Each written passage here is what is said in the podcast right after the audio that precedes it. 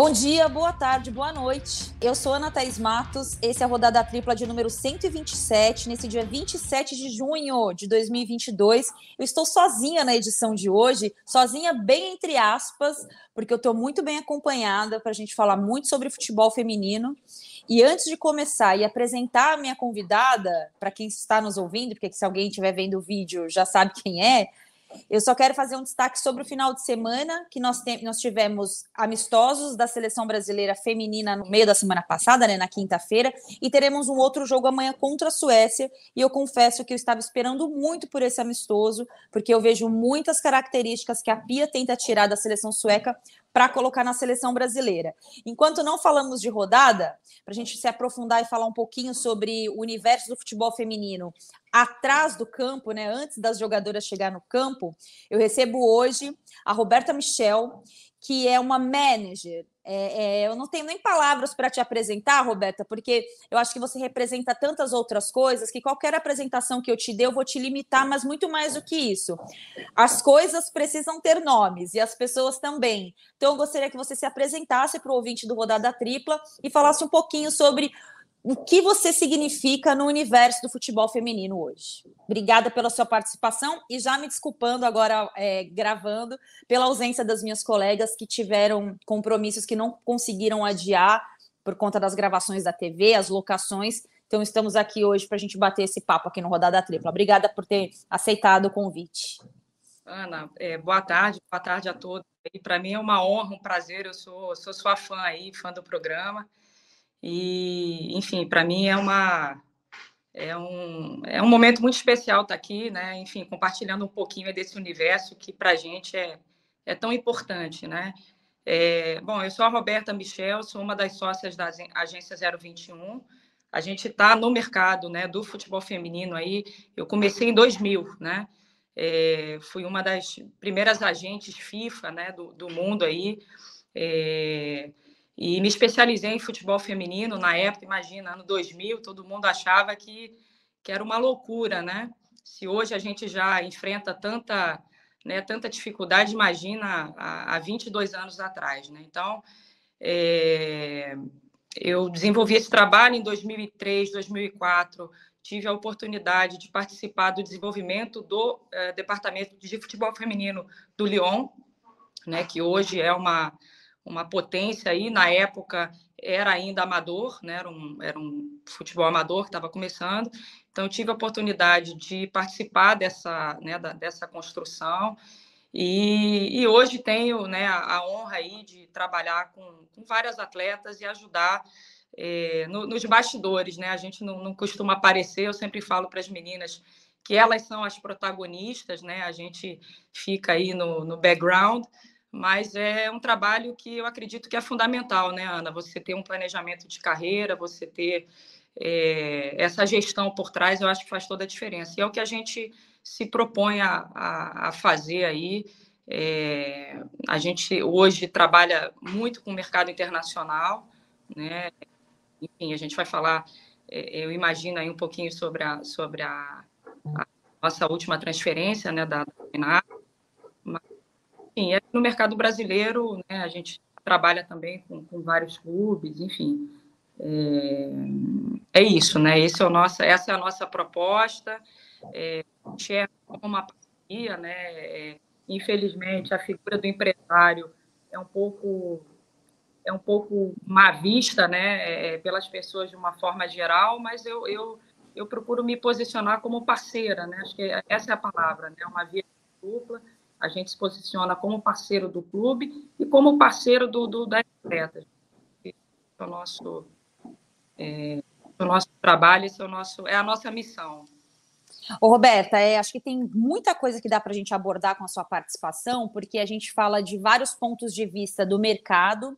É, não posso deixar de fazer um recorte sobre o gênero, porque nós mulheres não somos estimuladas a ter um controle sobre a nossa carreira. É, e se as minhas colegas estivessem aqui, acho que todas nós sabemos os desafios que temos quando precisamos pedir um aumento, quando a gente precisa projetar o nosso futuro é, evoluindo ou não dentro daquele cenário que a gente trabalha. E eu imagino que para o futebol feminino isso seja também uma questão, porque são meninas diversas, tem meninas que têm uma, uma família com estrutura financeira, a maioria não tem. A maioria ganha o seu primeiro dinheiro e muitas vezes aquele dinheiro é o sustento dela, né? Na maioria dos casos é o sustento dela aliado ao talento, né? Porque às vezes tem é, negociações que colocam a menina num campo mais difícil, mas que ela pode desenvolver melhor o seu talento, mas consequentemente talvez ela não ganhe tanto dinheiro. Enfim, o futebol feminino ele ainda é um retalho, né? É uma coxa de retalho, porque tem vários segmentos dentro do mesmo segmento, né? Então, é, para a gente caminhar para esse lado, eu queria ouvir de você a sua carreira como começou, né? Em qual momento você se colocou nessa função de uma agente? esportiva. É, você, como destacou, você falou do futebol feminino num período muito complicado, que foi ali a virada dos anos 2000. Curiosamente, Roberta, foi a, o, o, quando eu desisti de ser jogadora, porque eu tinha uma dificuldade muito grande em vários pontos, né? Questão financeira, apoio familiar, e eu estava muito em dúvida se aquilo ia me dar futuro ou não, se eu tinha talento suficiente para seguir. E hoje, olhando para trás, eu falo, cara, se eu tivesse insistido mais um ano, dois, eu teria conseguido. Eu tinha ali 16 para 17 anos, não era super talentosa, mas era muito dedicada. E eu imagino que isso passa pela cabeça de muitas meninas, mulheres, e isso também deve ter passado pela sua cabeça, né? De ter chegado para ser essa agente, que é algo muito pouco comum, tanto no futebol feminino, mas também no masculino, né? Conhecemos poucas mulheres na linha diferente das negociações, como é o seu caso. É, eu, eu joguei também, claro, não cheguei ao alto nível, né? Mas é. o, que, o que a gente oferece hoje, eu gostaria de ter tido né, esse, esse mesmo suporte que, imagina, a década aí de 90, né? É, era, era inexistente. Então, é, eu é, fui atleta, né? E, e, e, eu, e eu comecei de uma, de uma forma muito curiosa, né? Eu, eu morei 10 anos no Canadá e na época eu vivia em Montreal e a, a seleção brasileira veio é, participar de um, de um campeonato em Montreal. E aí me ligaram do consulado e me pedindo para que eu é, fizesse um trabalho voluntário e assessorasse a seleção brasileira durante aquela semana. E eu nem sonhava em trabalhar com futebol, eu, né, é, enfim, estava estudando comércio exterior e, e aí me inseri nesse, né, nesse, nesse meio é, durante uma semana aí, dez dias, eu fiquei vivendo esse dia a dia, né, com a, com a seleção brasileira e, e, me apaixonei, né? E aí na época o, o, o dirigente, né, da, da seleção feminina, a, a, o seu Luiz Miguel, que era o, o dirigente que estava à, à frente da seleção, ele falou: pô, você leva jeito para isso. Você já pensou em, em, em, trabalhar com futebol? Eu falei: não. Ele falou: olha, é, vai ter uma prova de, de agente FIFA agora em maio por que, que você não, não, não se informa? Enfim, aí eu corri atrás e, e fiz essa prova e, e passei, né? E, e, comecei, né? Comecei a, a, a, trabalhar com o futebol feminino dessa forma. E eu sempre tive muito claro, Ana, o futebol feminino. Não foi algo que, ah, não funcionou o masculino, né? Vamos para o feminino, vamos trabalhar com o feminino porque está na moda, né? Eu sempre comecei a trabalhar com o futebol né, é, feminino. E né, tive a oportunidade, como eu falei, de começar com o Lyon e, e depois, assim, né, é, eu, eu me orgulho muito, né, é, assim, a, a, primeira jogadora brasileira a jogar pelo Chelsea foi a Esther, nós fizemos a, nós fizemos a, a transferência, é, agora, né, a Tainara, a primeira brasileira, né, a defender é, a, né, a, enfim, o Brasil, né, na, na Alemanha, a primeira jogadora é, é, brasileira né, a defender as cores aí do, do Bayern de Munique. E, e enfim, é, é, assim, é um trabalho de, de, de, muito tempo, né, de muitos anos. E eu comecei assim, e, e, e fiz a prova aí de agente FIFA, né? E, estou e tô nessa caminhada já há 22 anos, né? É, é engraçado, a gente trabalha com, com meninas aí da sub-20, 17, e eu, e eu fico até meio assim de comentar, porque muitas nem eram nascidas, né? Elas arregalam o olho, caramba, né? Você já faz isso há 22 anos, e eu falo, é, né? Mas, é, é, enfim, a gente nem, nem sente o tempo passar, né? Quando a é. gente faz aí, é, é, é muito gratificante, é muito gratificante. Ô, Roberto, eu tenho uma história com a Esther. É, eu faz muito tempo, assim, eu, nem, eu não perdi contato completamente, mas quando eu estava na. Eu joguei futsal muitos anos, né? E eu estava muito em dúvida, justamente nesse processo, se eu ia continuar jogando ou não. E a Esther morava na minha cidade, que, na cidade que eu morei, na verdade, não é a minha cidade, mas a cidade que eu morei, que era Itanhaém, porque o Cleiton Lima, à época, ele montou uma base para as jogadoras do Santos morarem em Itanhaém, então elas jogavam pela seleção de Itanhaém os jogos regionais, os jogos abertos e representavam o Santos no Campeonato Paulista que acontecia à época. E ele tinha uma escolinha em Itanhaém chamada SPY. E o sonho de toda menina era treinar no SPY, só que o SPY era uma escolinha cara na época, né? É, e a Esther era muito amiga de um amigo meu, que também convivia ali né, na, com a galera do SPY, do futsal do SPY, e ela foi um dia ver o treino das meninas do meu colégio, o futsal das meninas do meu colégio, que era onde eu jogava. Pô, e ela pegou, foi falar comigo, assim, eu não tinha a menor ideia quem era a Esther, né? Ela foi conversar comigo, ela falou, cara, por que você não vai lá no SPY? É uma escolinha mais forte, você vai se desenvolver mais, você já tá ficando mais velha, é, futsal de colégio não é a mesma coisa. Eu falei, cara, eu vou, mas eu não sei se eu tenho condições de pagar. Ela falou, conversa com o Cleiton, tenho certeza que ele vai te aceitar. E o Cleiton foi super receptivo comigo. E ela que me, me ajudou nessa a migrar, assim. E era engraçado, porque esse time tinha. Nós tínhamos quatro jogadoras que eu lembro assim na minha vida. A Esther era uma delas, né? Titular. Nossa, a gente fazia um treino de rua que ela corria os 10 quilômetros, ela era a primeira a chegar, era um fenômeno físico. A Fran, que é volante, à época era zagueira, ela era titular daquele time com 13 anos. Nós éramos rivais no colégio, né, de escola, apesar dela ser mais nova do que eu, a gente se enfrentava. A Sandra, que era uma atacante baixinha, super forte, assim, jogava muito bo muita bola. E a Flash, que era uma jogadora magra, muito forte, muito rápida. E eu via muito naquelas mulheres, assim, elas tinham chuteiras muito legais, elas tinham estrutura para trabalhar no Santos, elas recebiam para estar ali. E o Cleiton trabalhava muito para a estrutura do futebol feminino. Assim, eu nem estou falando sobre as questões de campo e bola, acho que cada um tem a sua opinião sobre ele, sobre o trabalho dele. Mas eu vi o futebol feminino como eu nunca tinha visto na minha vida, como eu não podia imaginar. E quis que 20 anos depois eu fosse reencontrar muito dessas atletas e olhar a estrutura como ela é hoje, como ela era, perceber o que mudou, o que não mudou. E aí, quando você fala da Esther, eu lembro que eu fui fazer um jogo da seleção em 2012 no Pacaembu. E eu vi a Esther assim, falei, cara, será que ela lembra de mim? E eu fiquei meio na dúvida de conversar com ela e tal. E percebe-se que nesse período todo, né, Roberta, nós tivemos uma oscilação muito grande do futebol feminino no Brasil. A gente parou de acreditar e a gente está começando a retomar o processo para tirar ele ali das trevas. Você falou sobre o projeto do Lyon, sobre ter levado a Esther para o futebol inglês numa época que o futebol inglês assim era, né, muito iniciante para as mulheres. É, o que, que você assim percebe que foi determinante para você não desistir nesse processo todo e continuar a sua credibilidade e a sua confiança no processo do futebol feminino, que não era tão positivo como vem sendo agora nesses últimos dois, três anos? Ah, eu acho. Primeiro, assim, eu, eu sou apaixonada né, por, por futebol e, e, e eu, o fato de ter começado com um clube é, internacional né, me, me abriu a, a, a mente né, e me fez entender que é, principalmente o Lyon, que tinha um projeto muito visionário, né? Então, assim, eu, é, eu já comecei dentro de uma realidade, de um contexto um pouco diferente.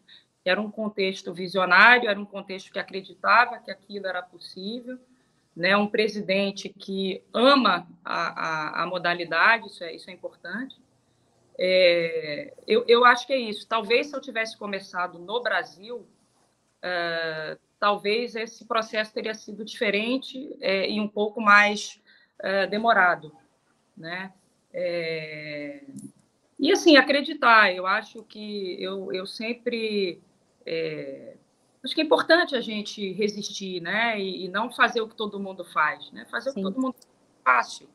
Eu quero fazer o diferente, né? Por que não? Por que, que a gente não pode ter uma uma zagueira no Bayern de Munique? Por que, que a gente não pode ter uma, uma volante no Chelsea? É, eu acho que hoje a gente foge um pouco, né? Eu estava até comentando com a, com a minha sócia, a gente fugiu um pouco daquela coisa, né? O Brasil só vende atacante, o Brasil só vende é, é, atletas é, é, né, de, mais, mais ofensivas, né? Hoje a gente tem zagueiras, né? De, Rafa, Tainara, Kathleen, né? Premier League, né? A, a, a Tainara que está na, na, Alemanha e, e, por aí vai, né? Então a gente, eu acho que a gente precisa quebrar esse tipo de, de, de estigma, né? De, de, de, barreiras aí. E, e eu sinceramente, é, eu é, eu, eu sou eu, eu quando acredito em algo eu vou né eu vou até o final só que eu acho que a grande diferença também, Ana, é que as meninas passaram, elas compraram a ideia. É. Né? Essa é a, é, o, é, é, é, a grande evolução né, do futebol, do futebol feminino.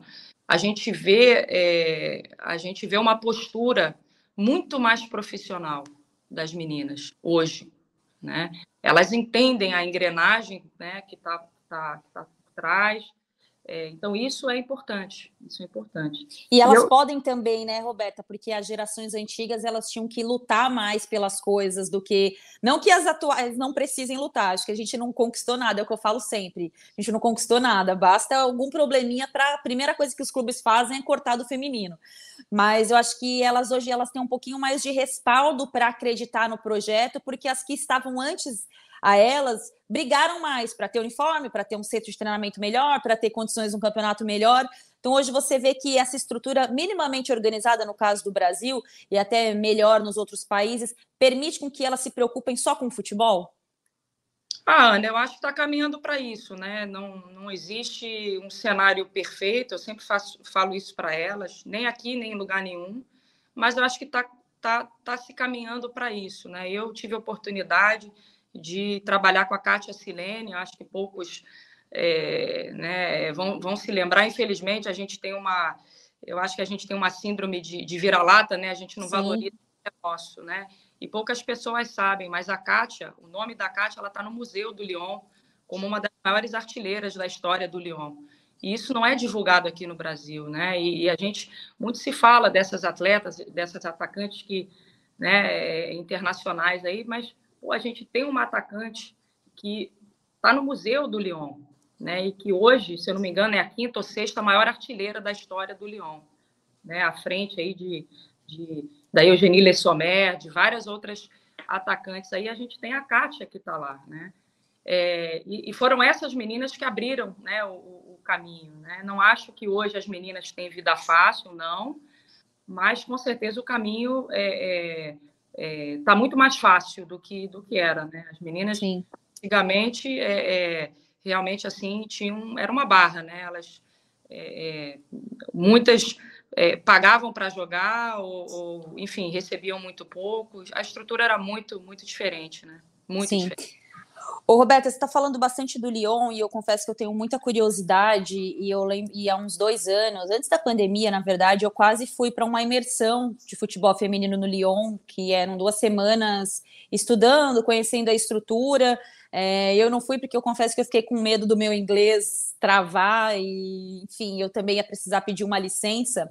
Mas é, eu penso o futebol feminino hoje no mundo de, da seguinte forma: eu tentei dividir por prateleiras, né? Numa primeira prateleira, não são só as conquistas, porque senão seria muito fácil, né? Você falar assim, ah, seleção norte-americana, né, ou as estadunidenses conquistaram X coisas, é, então elas são as principais, é, é a principal seleção do mundo. Eu pensei um pouco de estrutura. Então, acho que numa primeira prateleira, nós temos seleções que investiram em estruturas que já existiam e potencializaram essa estrutura, como o caso das estadunidenses, as francesas, que eu acho que para mim isso sim é um fenômeno, porque né, vem de uma estrutura já que acabou refletindo em ter uma seleção muito forte. E aí eu gostaria que você falasse um pouco sobre esse processo.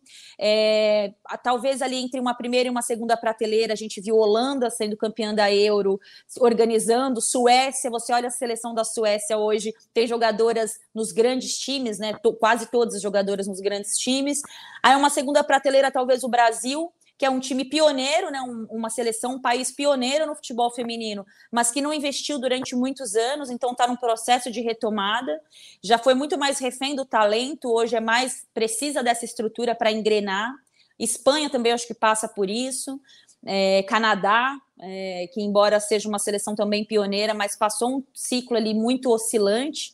e uma terceira prateleira, que são as seleções que ainda estão dependendo do fomento do futebol feminino, como é o caso das sul-americanas, a Argentina, o Chile, é, outras potências que, ou, outros países que poderiam ser potências, mas deixaram de acreditar no futebol feminino. É, olhando de uma forma global, como é que você vê o cenário hoje? Ah, eu, eu, eu acredito muito na base, Ana. Eu acho que os, os, os países que investem na base, né, base e calendário, eu acho que é a soma desses dois fatores, né? Sim.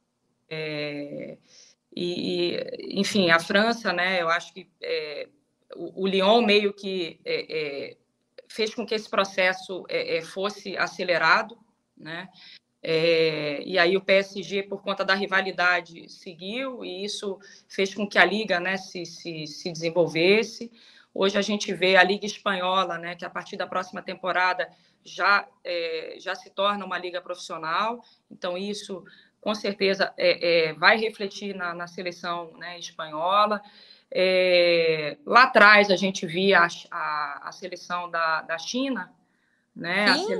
A, dos Estados Unidos, a própria Noruega, a própria Suécia, Alemanha, e, né? É, eu acho que a seleção da Inglaterra, com o investimento que está sendo feito na Premier League, eu acredito que seja também é, uma, é, uma potência. Né? É, enfim, o Brasil, é, eu acho que a gente corre um pouco aí contra o tempo, né? houve esse, esse ato né, onde a gente, de fato, não investiu. E, enfim, a própria Alemanha, eu, eu tive agora recentemente com a Tainara na, no bairro de Munique, e é impressionante, Ana, a estrutura. É, eles investiram é, quase 20 milhões de euros né, numa estrutura que é para a base para o futebol feminino. E é impressionante.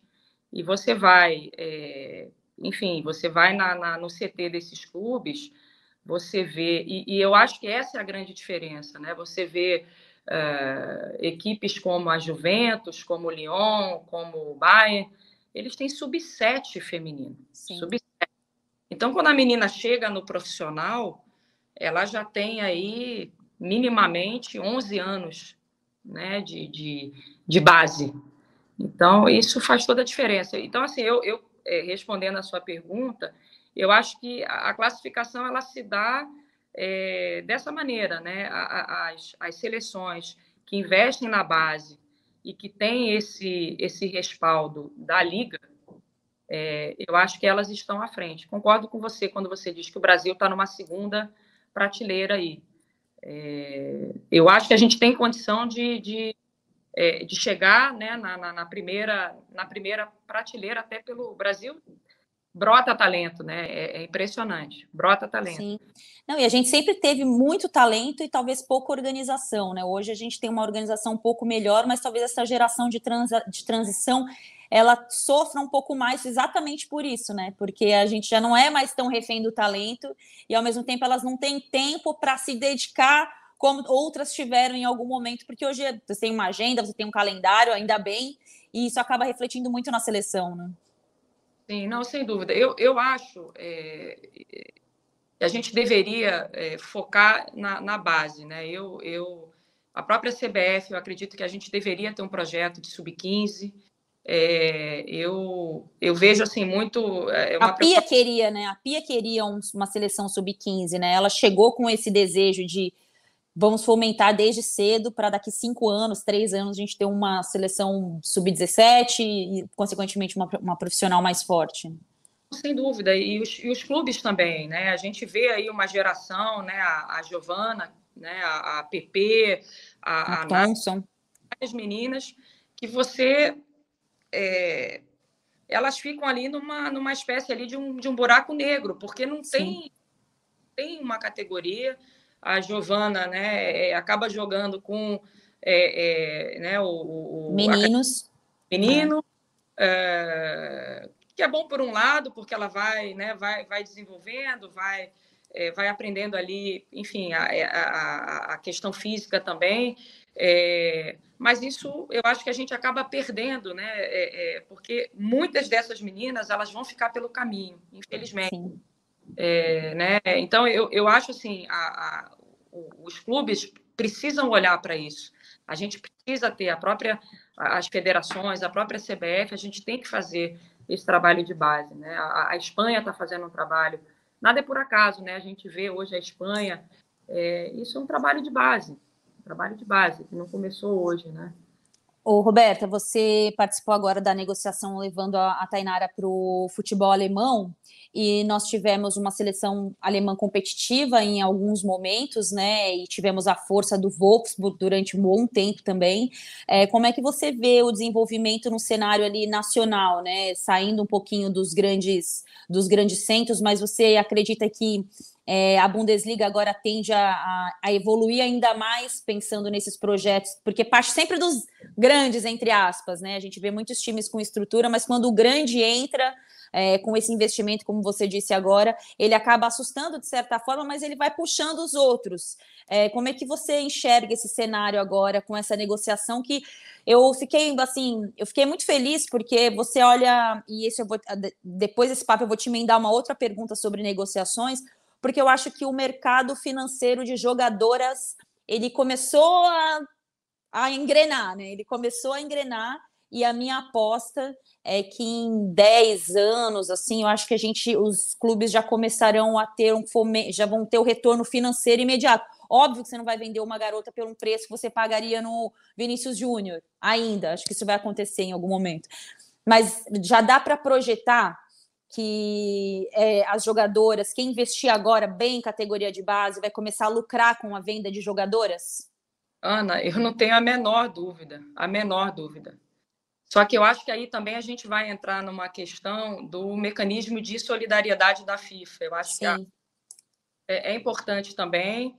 Eu acho que os clubes que investem na base, eles precisam ser recompensados de alguma forma, é, até para você fomentar o desenvolvimento de novos talentos, né?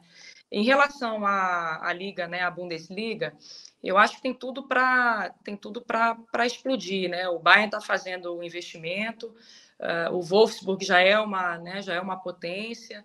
É, a gente vê outras equipes que vêm fazendo um trabalho. É, enfim, então tem tudo para, né? É o que você falou. O grande, né? Ele vai ele vai é, ele vai meio que puxando, né? É, é, esse esse esse desenvolvimento, né? Aconteceu isso na França Está é, acontecendo isso na, na Alemanha, é, na, na, Premier League, sem dúvida vai acontecer na Espanha, né, por conta do, do Barcelona, aí já entra a rivalidade com o Real Madrid. Sim. Enfim, é muito bom, isso é muito bom. E aqui no Brasil a gente vê isso também, né? É, a rivalidade dos grandes vai fazendo com que né, os, os, os clubes uh, uh, invistam. Então, eu, eu, acho isso muito. É, eu acho isso muito saudável, né? E, e mas, claro, é, é, a federação tem que comprar a ideia e a, e a, e a, e a confederação também, né? Eu acho que não pode ficar só na esfera do, do clube. O Roberto, falando um pouquinho, aprofundando um pouquinho na questão da, do, das negociações, é, o futebol feminino ele tem como característica não ter contratos longos, né? É difícil você fechar contrato, você acompanhar pelo menos contratos de três, quatro anos para jogadoras. Eu lembro que aqui no Brasil, há alguns anos, se falava sobre o contrato da Aline Milene com a Ferroviária, que seria, acho que, o primeiro contrato de muitos anos de uma jogadora é, com um clube. E eu lembro que à época uma pessoa do futebol feminino me falou: Nossa, é um erro a Aline Milene fazer isso, porque ela perde a possibilidade de daqui a um ano sei lá, se ela explode na seleção brasileira, é, de jogar num grande europeu. Eu fiquei pensando, né? Falei, bom, tá certo e não tá. Tá uhum. certo porque, né, realmente, financeiramente para elas é muito importante, mas ao mesmo tempo eu entendi o lado da Ferroviária, que queria ter a principal jogadora se desenvolvendo aqui com a camisa do clube. Como é que funciona isso, né? Por que, que a gente vê assim, a jogadora joga ali seis meses nos Estados Unidos, daqui a pouco ela troca de clube, vai para um outro da Europa. Por que, que ainda é tão, é tão é, frágil, se pode usar essa palavra, nem sei se é a melhor palavra para caracterizar os contratos, mas por que, que ainda é tão picado assim? Ou é só um pequeno recorte e já não é assim para o resto do mundo? É, eu acho que já não é assim para o resto do mundo. Hoje, é, se você quiser é, negociar qualquer atleta para um grande clube europeu, é, dificilmente eles vão, eles vão aceitar fazer um contrato é, com uma vigência menor aí de, do que dois anos. Dificilmente. Geralmente eles vão pedir três ou até mais. porque já existe essa filosofia da, da, da transferência e eles já enxergam o futebol feminino como um negócio. Ah, boa. É, aqui no Brasil, eu acho que isso está mudando, Ana. É, a ferroviária, de fato, largou na frente, ela já tinha essa, é, essa cultura né, de, de fazer esses contratos mais, mais longos, é, só que a gente hoje já vê outros clubes também com essa preocupação. É, então, assim, eu acho que isso está mudando. Não, não vejo é, não vejo isso não, não acho que os clubes vão fechar contrato de, de, de um ano ou de, ou de seis meses. Acho, acho que isso já está mudando. Lá fora, com certeza, isso já é, já é uma realidade, né? E aí você pega, né, só citando o caso da Tainara em, em específico, né? É, a Tainara tinha um contrato de três anos com o Bordeaux. Uh, e aí você vê, uh, com seis meses de contrato, a gente consegue é, viabilizar uma, uma transferência, é, que foi a maior transferência da história do futebol francês. É, e assim, a Tainara sendo uma zagueira. Sim. É, num espaço de seis meses. Então, assim, é, o, o, Bordeaux é, investiu, acreditou no projeto. E, e já está lucrando com isso entendeu? Porque, assim, é, é a gente está falando aí de uma venda é, de 150 mil euros. Né? Então, assim, para futebol feminino, é uma venda bastante significativa. A, a segunda maior venda do futebol francês foi a venda da, da Paris, do, do Lyon para o Arsenal. Se eu não me Sim. engano, eles pagaram 80, 80 mil euros. Então, assim, é, esse cenário tá, ele tá mudando, né? E aí você outras aí na casa de 350, 300, 350 mil, né? Então é um processo que eu acho que está a, a, tendência é, é esses números é, ficarem cada vez mais mais altos. Ô, Roberta, e em relação a salário, né? É, tem muita gente que houve rodada tripla e que confunde quando a gente fala de melhoria do salário das jogadoras, que é ganhar como os homens. Eu tenho profunda raiva de falar sobre isso, porque me incomoda um pouco a limitação das pessoas quando a gente fala sobre algo tão óbvio. É, já se parte de um princípio de negociações melhores dentro da realidade do futebol feminino em salários no mundo hoje para essas jogadoras? Sim, sem dúvida. Sem dúvida. E é importante ter a figura do agente entendendo os processos desde onde ele começa para o produto final, né? Eu acho que assim, Ana, é a questão do planejamento de carreira. Né? É, nada é por acaso. Quando você faz um, um, um, movimento, seja ele qual for, você já tem que estar pensando no próximo passo e não simplesmente é, você fazer aquilo de forma pontual. Acho que tudo tem que fazer, é, é tudo tem que fazer sentido. Né? Você tem que traçar, é, é, juntamente ali com a, com a atleta, você tem que traçar esse, esse caminho. É, e, a, e a atleta tem que, ela tem que comprar aquela ideia, né? E, e assim, você tem atleta que é, quer jogar uma Premier League, que quer jogar uma Champions League, e você tem atleta que vai falar assim, não, eu quero, eu quero, é, eu quero ganhar dinheiro, né? Atleta que quer dinheiro, de repente ela vai seguir para um caminho, é, vai para o mercado asiático, é, né? E atleta que quer, de fato, é, o projeto esportivo, né? O caminho ele é diferente e não tem nada de errado. Não tem um claro. caminho, caminho errado. Mas isso é, faz parte do planejamento de carreira que você traça ali é, é, né, de, de antemão. Mas, com certeza, os salários, eu acho que é, é, é o, o, mercado como um todo, né, seja a, a, a, o, o, valor de transferência, ele é reflexo disso, né? É, existe um, um proporcional. E, e, eu também fico profundamente irritada quando o pessoal fala, né? Ah, não, mas tem que, né, tem que ganhar igual. Ou... Não. São... Ela tem que ganhar bem dentro da realidade dela, né? É. É, são dois produtos completamente diferentes. Né? E as pessoas precisam entender. É, quando a gente fala, nossa, 150 mil euros de uma transferência, a gente está falando assim, né? É, existe um proporcional, a gente está falando de um, né, de um, de um ah, no feminino é nada, não é nada um valor, né? 150 mil, uma transferência de 150 mil euros no masculino, é, mas no feminino isso é muito significativo, É. Não, e você poder valorizar o ativo, né? Porque eu acho que essa é a maior conquista e é tão difícil de algumas pessoas entenderem. É, negociações que não valeriam nada, né? O jogador chegaria por salário há 10 anos, há 5 anos. É, então, você conseguir valorizar o ativo, eu acho que essa é a maior conquista, porque independentemente do valor, ele ter um valor é importante. É isso que as pessoas não entendem. A gente está muito anterior a isso, né? É um, é um outro passo. É, Roberta, você falou sobre a figura do empresário, né? Que é muitas vezes muito contestado, muito questionado. É, como eu já disse, eu entendo todas as pontas do processo. Eu vejo muito na questão do masculino. Muitas vezes o empresário conhece o garoto na base, o garoto tem uma dificuldade financeira, o, o empresário aposta, acredita, é, e aí eles criam uma relação assim que às vezes o, o garoto nem tem em casa, mas ele estabelece essa relação de confiança com o empresário. No futebol feminino, eu imagino que seja algo parecido, é, mas tem um outro ponto que me chama a atenção, eu falo isso das questões comerciais. Porque, por exemplo, quando a gente precisa contratar jogadoras para ações, né? Quando a gente não, né? Quando o mercado precisa contratar jogadoras para ações comerciais, é, eu percebo o quanto elas ainda estão imaturas para entender onde elas estão porque você não vai negociar como se você representasse a Marta, como se você fosse a Marta ou a Cris, que são jogadoras que têm um peso né, diferente das demais, mas ao mesmo tempo eu percebo a. a, é, é, a, não é só a timidez, mas é a falta da malícia, do entendimento do que está acontecendo ali e o quanto elas podem ser valorizadas em relação àquilo.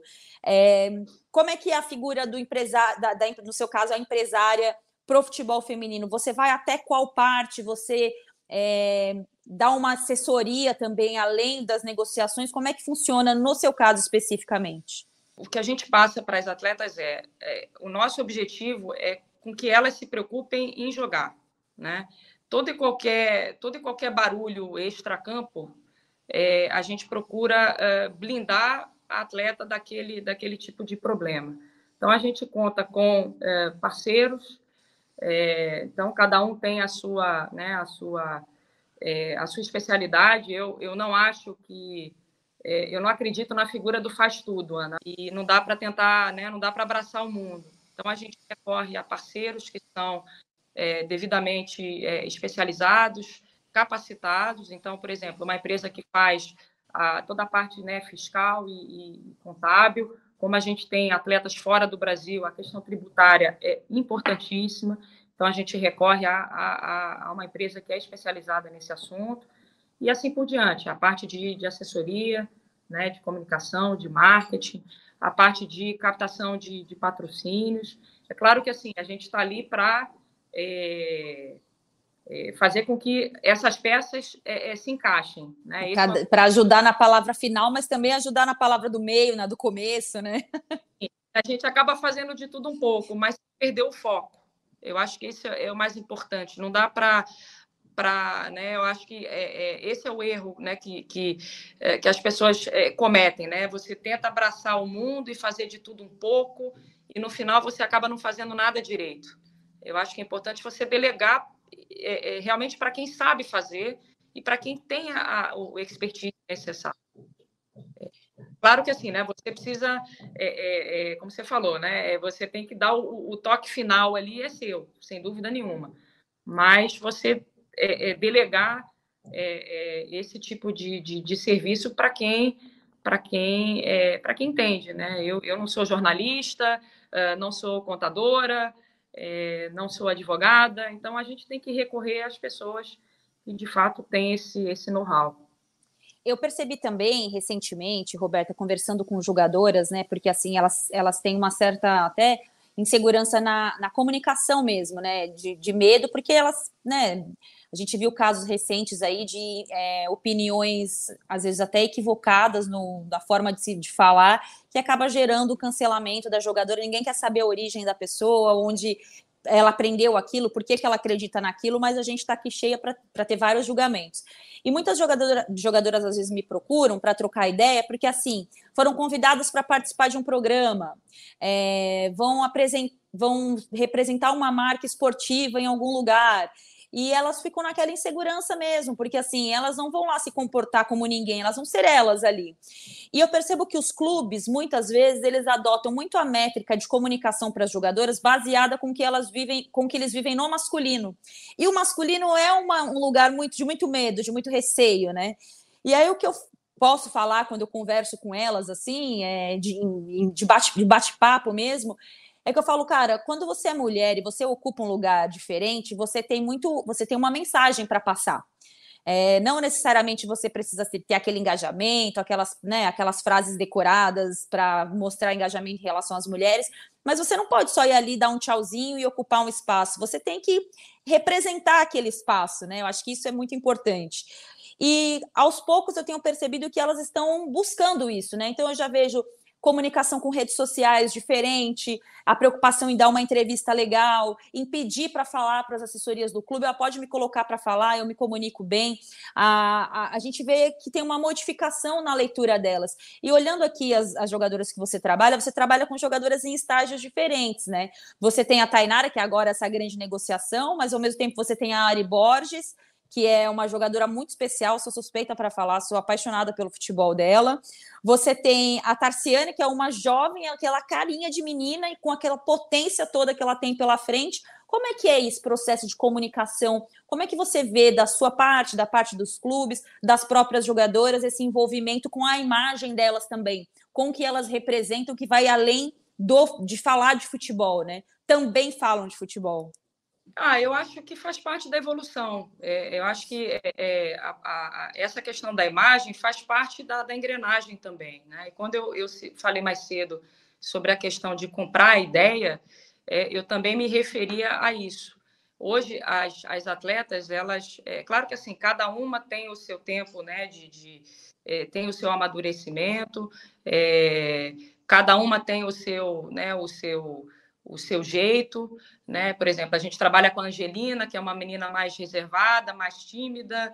É, aí tem o Maria. Mas em campo é um é um absurdo, né? Um absurdo, uma potência, né? É, e, enfim, aí tem a Ari, né? Que a gente briga, que é a, que é a rainha do Twitter, que já, né? Que já gosta de, é, é né? De se, se, comunicar com, né? Com, com o público.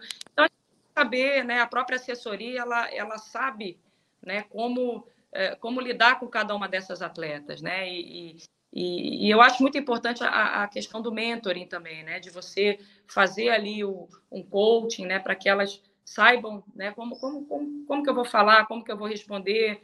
É, eu sempre falo assim, gente, vocês precisam saber a história do clube que vocês estão, né? É, enfim, vocês precisam é, é minimamente saber o que está acontecendo, né? No, no, mundo, enfim, no, no país. É importante você é, não se limitar só à bolha do futebol. Né? Você tem que ter um conhecimento um pouco mais, um pouco mais amplo. Então, assim, é, é claro, cada, cada, cada atleta tem a sua, a, o seu estágio né, de, de amadurecimento. É, é, eu, eu, vejo uma mudança assim, Ana, por exemplo, né, elas fechavam, um, as mais novas, né, elas fechavam, a gente fechava um contrato de material esportivo. E acontecia muito, né? Aí elas esqueciam, e aí marcava um gol, tirava a blusa e o top do concorrente. Da outra marca. Aí, eu falava assim, caramba. Aí o, o, o, o, diretor da marca fazia um print e me mandava assim com aquele círculo, né? Aqui, ó. E aí, assim, mas isso faz parte da educação. É. Não é mal. Eu falava, não é por mal, isso é novo para elas. Elas nunca tiveram é. esse de, de apoio. Então, não é por mal. E, e hoje isso já não acontece mais. Ela já tem esse, esse discernimento. Ó, fechou com tal marca? Não pode.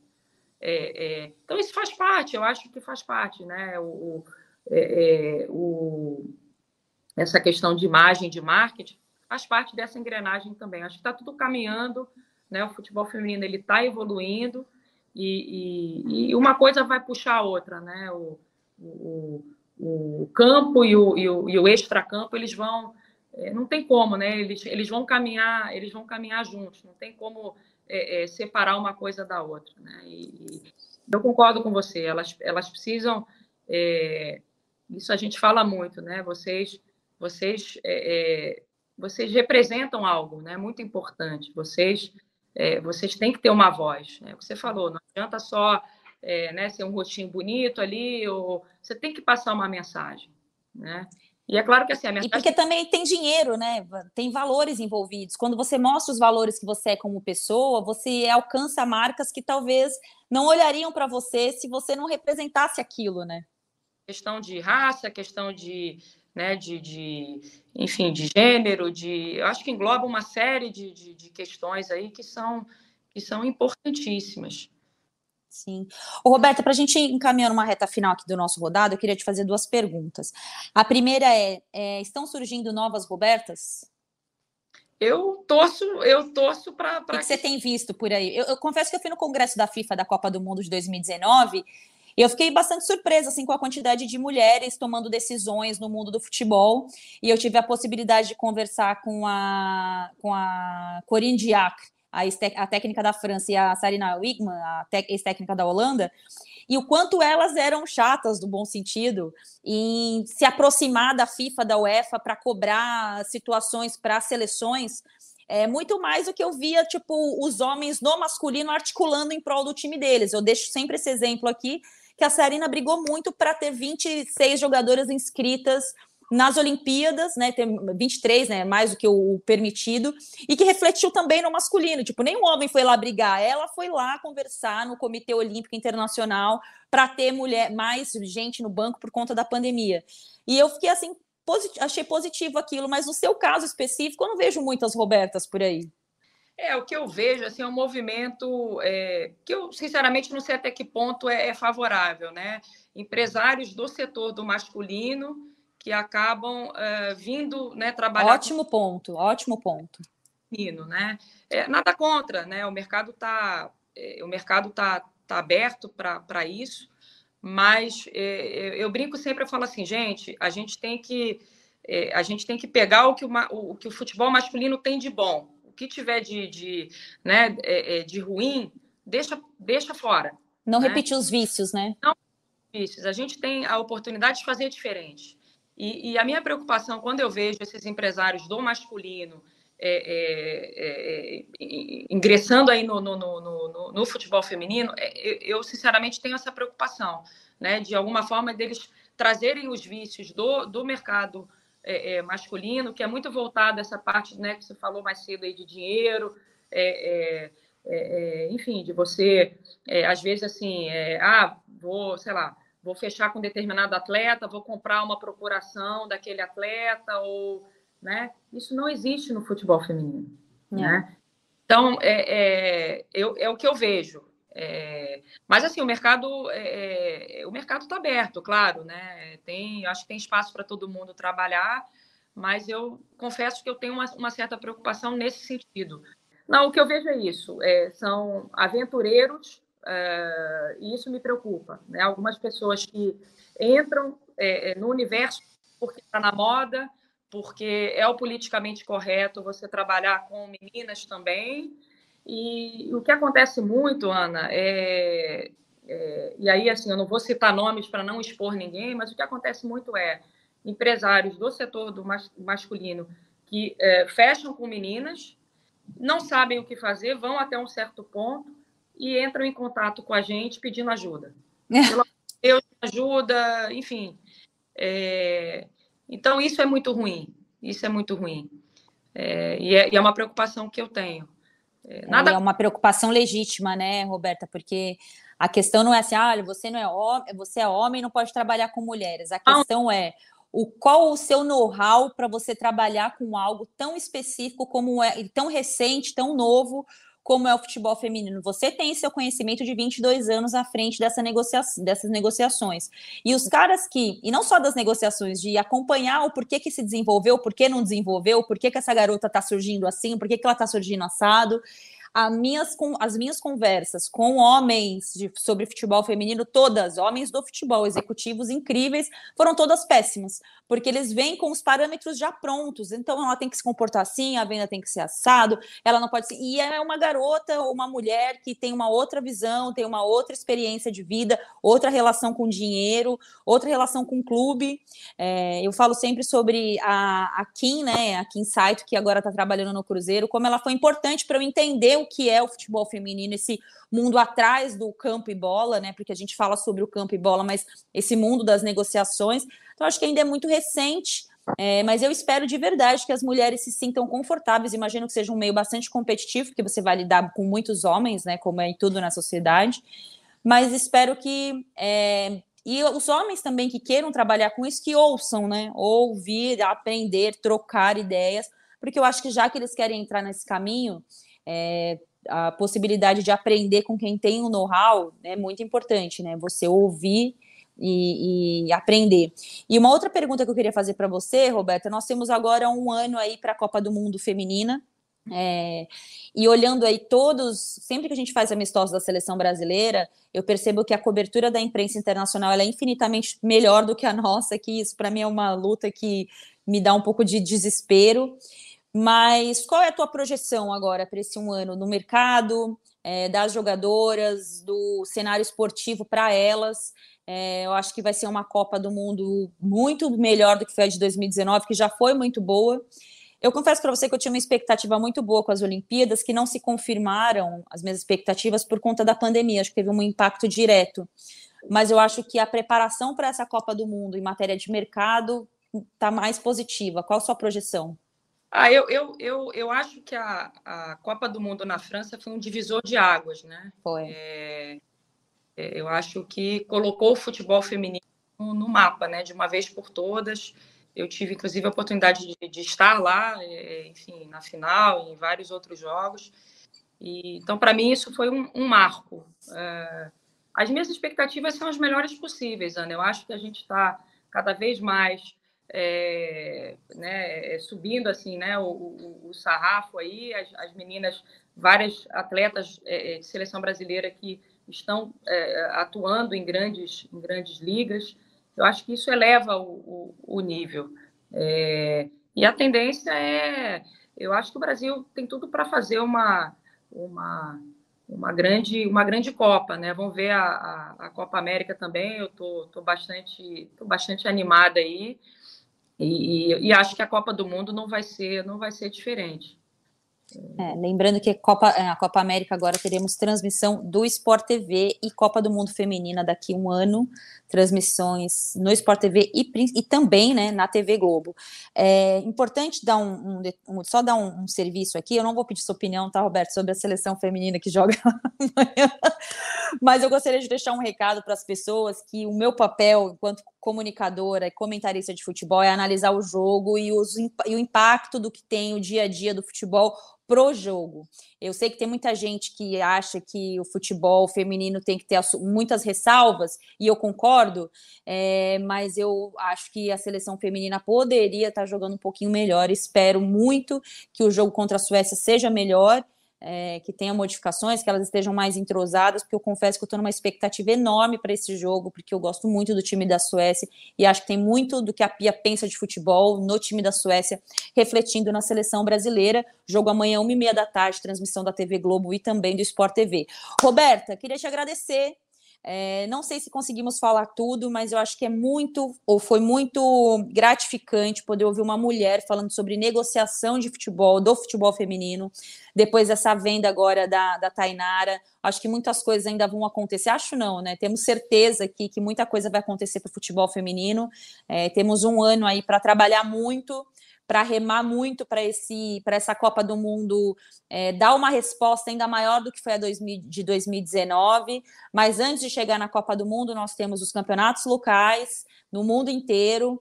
É, e temos as marcas aí que precisam observar mais as nossas jogadoras. Tem muita jogadora querendo fazer papel, pa participar das campanhas publicitárias.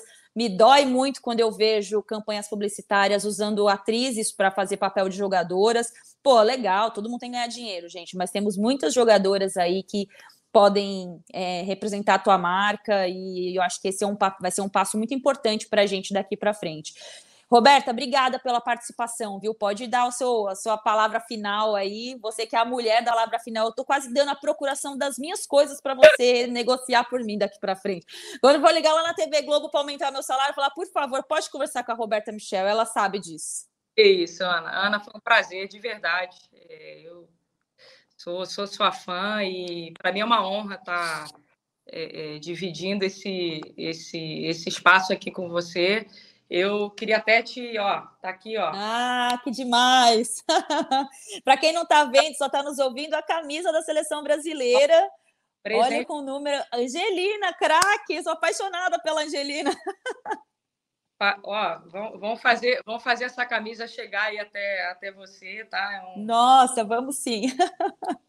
E, enfim, foi um prazer. Eu fico à disposição e, e, e obrigada aí mais uma vez. Pena que, a, que as meninas não puderam participar aí, mas não, não vai faltar oportunidade. Não vai. Daqui até a Copa do Mundo, você pode ter certeza que você vai participar mais vezes aqui com a gente.